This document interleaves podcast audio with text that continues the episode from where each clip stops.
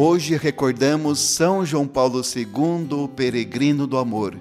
Jesus disse, interpretando os sinais do tempo, vós sabeis quando vai chover ou fazer calor.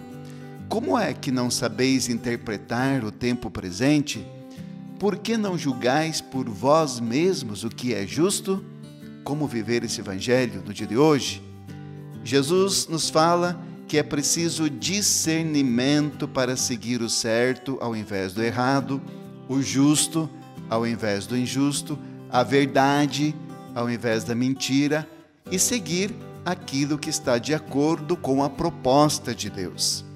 O critério de orientação da vida do cristão é o Evangelho, os ensinamentos da Igreja e a fé.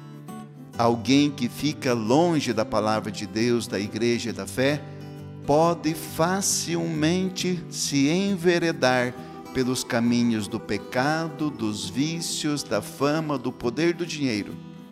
Peçamos ao Papa Santo que nos ajude no discernimento. São João Paulo II, rogai por nós.